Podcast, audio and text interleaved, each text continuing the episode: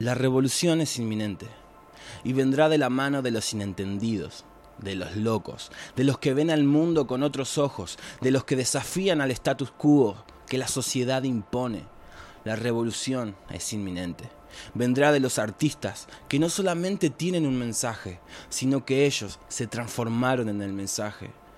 La revolución vendrá de los creativos, de los pacificadores y también, ¿por qué no?, de los atrevidos, los indómitos en quienes menos confiaron, a ellos se les confiará la revolución que viene a través del verbo, del lobo de Jesús.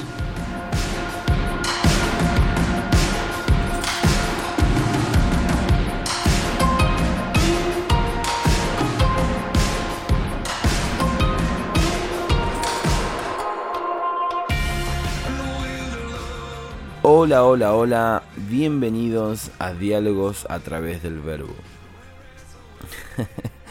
sí, lo sé, habíamos prometido subir una vez por semana, pero bueno, la realidad es que han pasado cosas increíbles y como lo prometido es deuda, esta semana habrá doble episodio. Y bueno, ya que estamos hablando de cosas increíbles, les voy a contar lo que está pasando. El 23 y 24 de marzo, acá en Argentina, por primera vez llega el Common Live con su seminario llamado Provoca e Inspira. El Common Live es una comunidad de artistas y músicos de Estados Unidos, donde empezó este movimiento, que utiliza la música sin importar el género para llevar un mensaje, llevar el mensaje de Jesús y luego hacer una red de discipulado, discipular a, quienes aceptan a Jesús. Y quizás no irían a una iglesia por el contexto en el que están, pero bueno, hacen toda una movida increíble para llevar el mensaje que Jesús nos encomendó. Y bueno, por primera vez llega a la Argentina y, el colectivo Somos el Consuelo, la verdad tuvo, tuvo y tiene el privilegio de ser parte de esto, de ayudar de, a, que esto se realice. Y bueno, la fecha ya lo había dicho, 23 y 24 de marzo en Groove Palermo no solo va a haber charlas, eh, sino que también va a haber ferias, va a haber muchas cosas para comprar, también va a haber eh, capacitaciones y van a haber bandas que van a estar tocando, así que va a estar súper, súper interesante, súper bueno. Esto va dirigido a artistas cristianos, artistas... Em, que están o sirviendo dentro de la iglesia, pero sienten que su llamado está fuera de la iglesia, que en realidad sí, nuestro llamado está fuera de, las cuatro paredes, pero bueno, a veces, eh, nada, terminamos haciendo todos dentro de la iglesia, que está bien, es parte de, pero también tenemos que entender que en este tiempo hay que salir afuera. Va dirigido también a líderes y pastores que o son artistas y o no saben quizás cómo encauzar toda esa área tan por ahí no sé si decirlo volátil, pero me gusta la palabra volador. y bueno, va dirigidos a, esas personas. Y también va a ser un tiempo de conexiones, un tiempo de calidad, un tiempo de conocernos, de, de, ver qué es lo que está haciendo distintas personas en distintas partes de Buenos Aires o del país. Eh, y bueno, estamos realmente contentos, estamos teniendo el privilegio de, de, ir a iglesias que nos están invitando a comentar qué se trata esto, de qué se trata esto. Y la verdad que lo que nos sorprende muchísimo en las iglesias es ver tanta movida artística y no saber que hay esa movida artística. Eh, es como que nos pone muy contentos por un lado y nos alarma por el otro porque decimos, hey, ¿por qué lo estás haciendo solo? Ah, hay gente de allá del otro lado que también lo está haciendo, ¿por qué no nos unimos? Y también nos sorprende mucho cómo los pastores de, grandes iglesias están entendiendo que Dios va a comenzar a utilizar y a moverse de una manera mucho más intencional eh, en, estas, en estas áreas creativas. Eh, ni bien ya lo ha hecho, pero entendemos que hoy a nivel cultural el arte tiene un poder hasta político te podría decir porque y educativo. Porque por lo menos en Argentina vemos que bueno el arte siempre fue eh, algo que pisa fuerte. Y podemos ver cómo el artista o, son los que terminan ponderando ¿no? las ideologías, eh, las propuestas, las nuevas propuestas, y es una locura el poder que tiene, por lo menos acá en Argentina, pero también entendemos que a nivel eh, global también es así.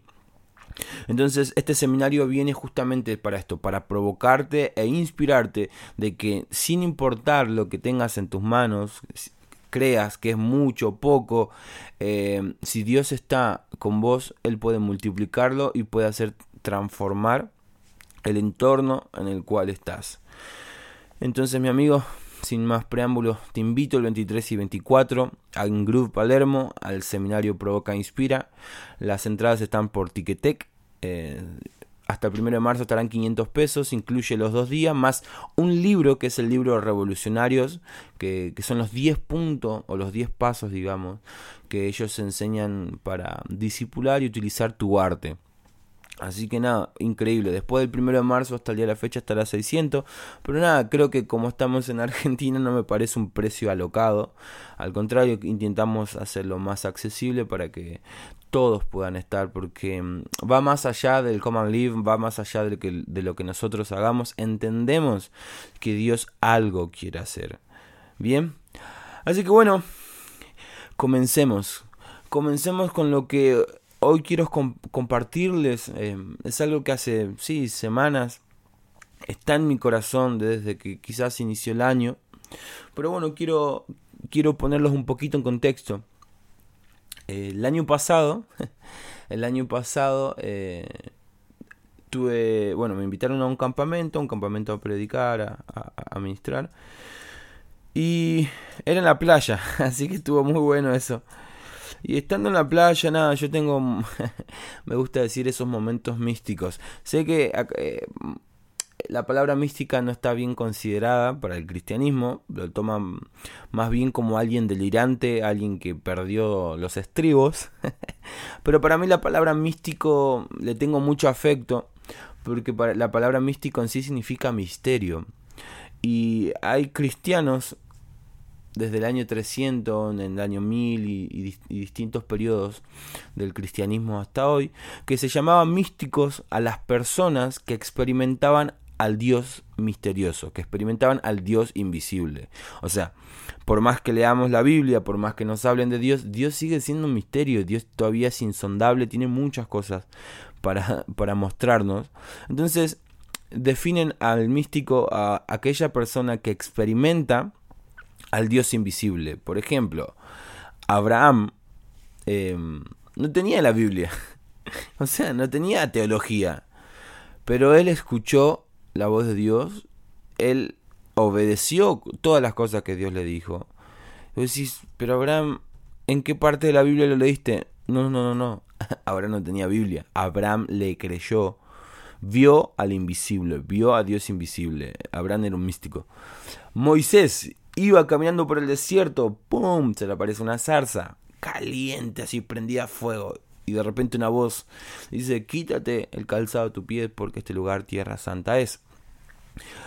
Y Moisés dice, no, no, para que me fijo en la Torah, arre que todavía no lo escribí.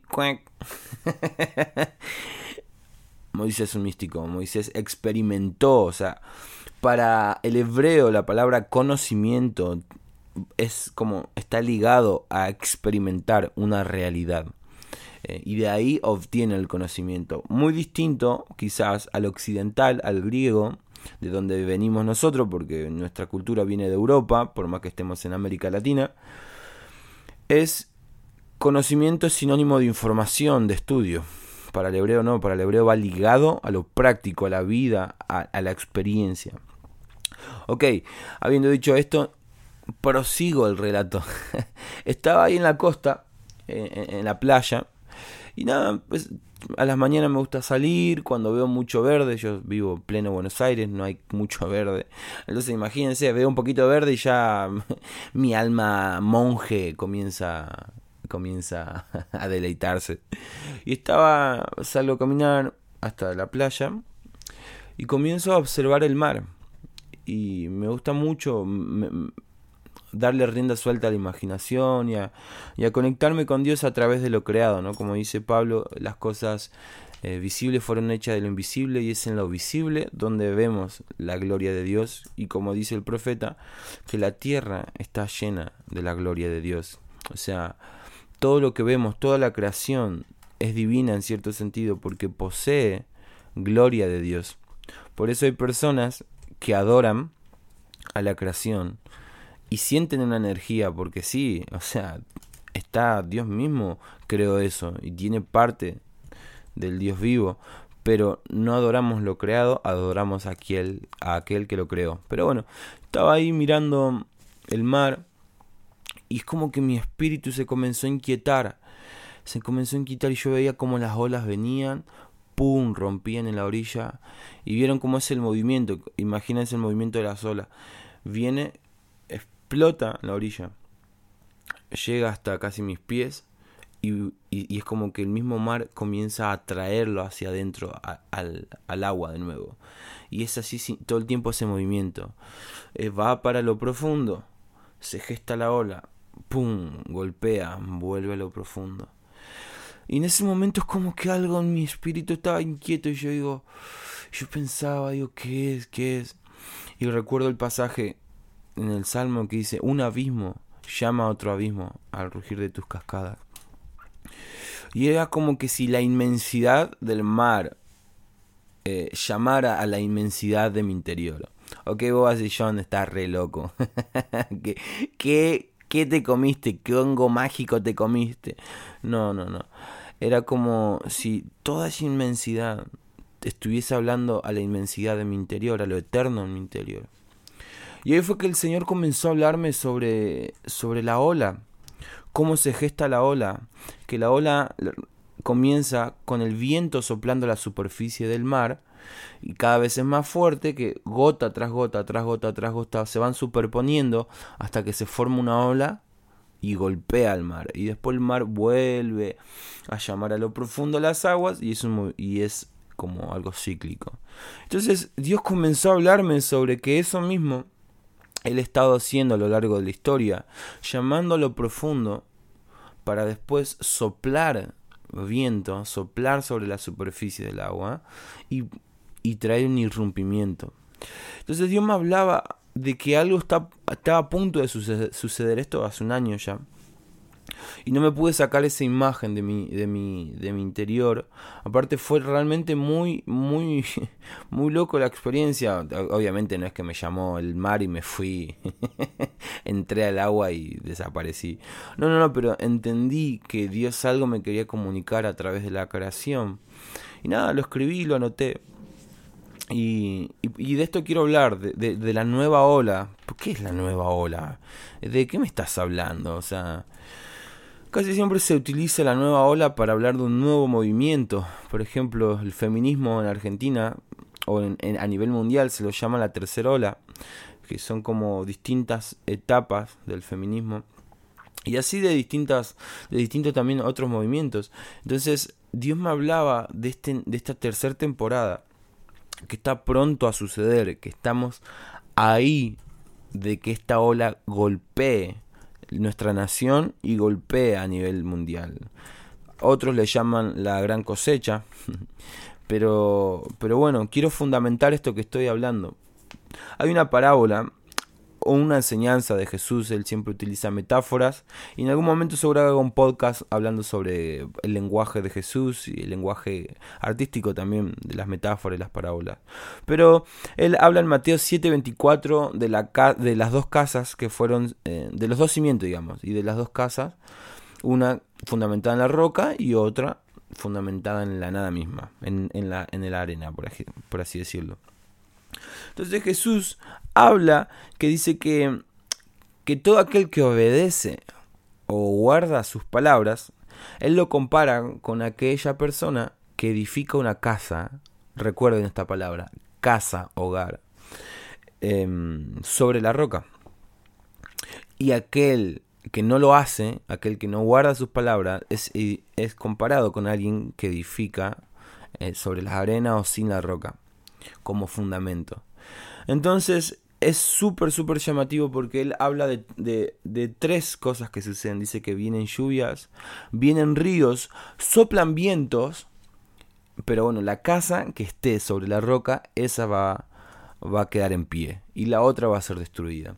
Entonces, hace dos años, en un ayuno, Dios me hablaba que en esta enseñanza, o por lo menos la interpretación, porque recordemos que uno lo puede interpretar de muchas maneras, eh, uno de los apóstoles dice que mm, la interpretación no es, no es privada, o sea, Dios puede hablar de distintas maneras.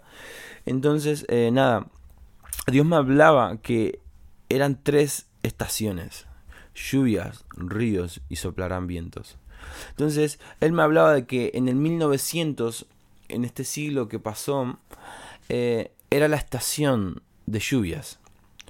Eh, o, podríamos hablar todos estos años atrás, era la estación de la lluvia, donde Dios levantaba un hombre de Dios, un gran hombre de Dios, por ejemplo, Anacondia, que aún sigue vivo, Claudio Freyson, no sé, yo hablo de Argentina por lo menos, eh, o de otros, o bueno, Gigi Ávila, que no es de Argentina, pero también un hombre de Dios impresionante, Benijín y así tantos otros Dios me mostraba que ellos eran como esa nube cargada de agua que iba a lugares desérticos y puff, descendía la presencia de Dios. Pero hace no muchos años, o sí, podríamos decir, sí, un par de años largos ya, hemos transicionado a la segunda estación que es de los ríos. Y, yo quiero hacer una pausa acá porque quiero que presten atención cómo los, los músicos, los adoradores, aquellos que están bien conectados al espíritu. En la, en la primera estación de Vendrán lluvias, o por lo menos en el 1900 y pico, las canciones que cantaban hablando de la presencia de Dios tendrían que, tenían que ver siempre con la lluvia.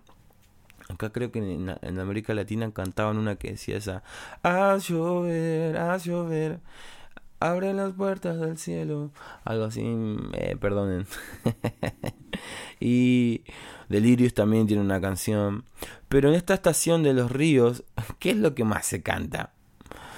Yo danzo en el río, en el río de Dios. y distintas canciones del río. Y el río tiene que ver con el fluir, el río tiene que ver con el movimiento, el río tiene que ver con lo profético y con la adoración, con la intercesión continua y la oración continua. Y si algo Dios realmente ha estado restaurando y movilizando a la iglesia son levantar casas de oración 24/7 con adoración e intercesión juntos, eh, ha restaurado la adoración espontánea, el que se pueda adorar eh, no solo con una canción, sino con lo que Dios esté hablando en el momento. Ha estado restaurando el ministerio profético con los dones proféticos, que es, dar palabra profética, eh, cómo recibir la, la diferencia de lo profético entre el Antiguo Testamento y el Nuevo Testamento, que bueno, es un tema largo para hablar. Pero pero e, esa es la temporada en la que estamos. Pero estamos siendo transicionados a la tercera temporada. Y creo que para mí en lo personal es mi temporada favorita. Porque la tercera temporada es cuando Jesús dice, soplarán vientos. Ok, ¿qué significa soplar viento? Soplar tiene que ver con la acción de exhalar con la boca. O sea, está ligada a la boca. O sea, yo no puedo, o sea, podría soplar con la nariz, pero medio peligroso si estás resfriado. Eh, toda imagen mental se va ahora. Ahora. Eh, entonces, eh, soplar ambiente tiene que ver con la boca. Ahora, si estudiamos, dice en una de las cartas en el Nuevo Testamento, dice que toda la palabra de Dios fue inspirada por Dios. Y esa palabra inspira, inspiración me gusta. Para el griego la inspiración es tener una musa que te susurra ideas a la mente o al corazón. Pero para el hebreo es la inspiración tiene que ver con una conexión directa con Dios y Dios hablándote al corazón o hablándote al espíritu para que como artista, poeta, profeta o hombre de Dios comuniques un mensaje. O sea, la inspiración está ligada completamente a lo profético, a traducir un mensaje en el espíritu a un lenguaje que el común denominador pueda entenderlo. De nada sirve traducir un mensaje que solamente lo entiendas vos, porque lo profético fue hecho para edificar, exhortar y consolar. Em, entonces, esta temporada soplarán vientos. Quiere decir que Dios va a estar bajando una data increíble de inspiración. Él va a estar hablando a aquellos que estén dispuestos y a aquellos que vivan en espíritu y en verdad. Él va a estar bajando diseños, palabras y todo eso. Y lo impresionante es que todo lo que nazca de Dios en esta temporada va a ser tan de Dios, va a ser tan eterno, que cuando declaremos, ya sea una canción, cuando declaremos un mensaje, una palabra o lo que sea, todo aquello que no esté fundamentado en Cristo Jesús va a ser destruido. Siempre que hablamos de esta, de esta, de esta historia o o de esta enseñanza, hablamos de nuestra vida o de nuestra familia como esas casas sobre la roca. Pero lo que Dios me hablaba era todo aquello que esas casas representan todo aquello que el ser humano construyó. Ideologías, monumentos, no sé, todo lo que implique esfuerzo humano. Dios me hablaba de que en esta temporada todo lo que no esté fundamentado en Él, cuando los hijos de Dios soplen sobre esas casas, o van a ser bien fortalecidas o van a ser bien destruidas pero no destruidas con violencia, sino que el Señor va a remover aquello que en lo invisible gobierna eh, esos imperios o esos reinos o esas casas. Para el hebreo la casa hablar de casa tiene que ver también con educación, tiene que ver con cultura. Para el hebreo, el padre y la madre eran los encargados de educar a sus hijos, no los enviaban a una escuela como lo hace, lo hace hoy el sistema en el cual vivimos, sino que los padres tenían la responsabilidad de educar, de instruir a, a sus hijos en una vida piadosa, recta y justa. Lo podemos leer en Proverbio cada vez que habla del padre y de la madre eh, que él habla constantemente el predicador sobre atesorar las enseñanzas. Entonces, eh, si algo realmente está pasando, y quizás soy muy reiterativo con el arte y la creatividad, espero que el arte en esta era tiene la capacidad de educar a las masas, de mover el pensamiento de las masas, aún dentro de los hogares.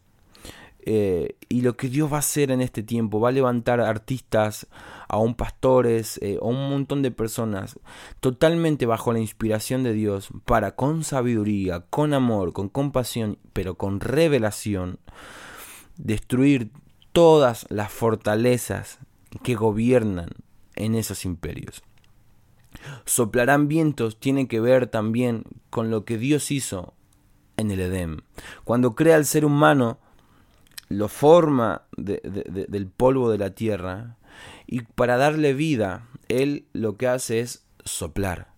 Dice que sopló hálito de vida o sopló su espíritu. Para el hebreo es el ruach, en el griego es el pneuma, es el espíritu, es lo que da vida. Si no tuviésemos espíritu no tendríamos vida.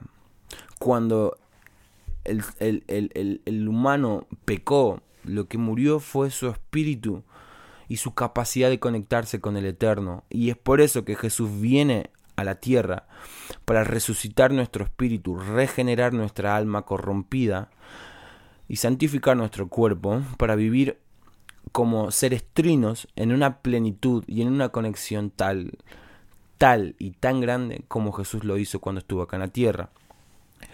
Entonces, Dios cada vez que sopla sobre una persona que está muerta, siempre produce vida.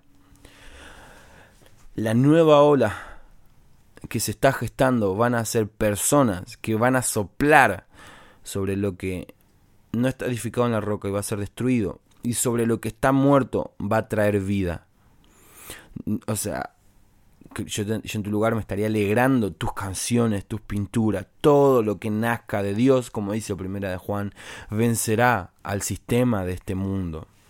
Em, y, es tremendo, es tremendo porque yo cada vez que hablo de esto tengo esta imagen en mi interior. Eh, de un viento recio soplando sobre las superficies de las aguas y gestando esta ola. Y el Señor me hablaba que aún aquellos que viven de manera superficial, aún ellos van a ser movilizados. Y, y, quiero cerrar con esto para no hacerlo tan largo y continuarlo eh, en otra parte porque aún hay, hay algunos puntos que quiero desarrollar en cuanto a esta nueva ola de la cual hablo, es que no menosprecies las ideas que Dios pone en tu corazón. No menosprecies los escritos, no menosprecies las pinturas, no menosprecies todo aquello que nace de tu intimidad con Dios. Yo quiero que sepas que en esta temporada en la que estamos centrados tiene que ver con lo que vos hablas.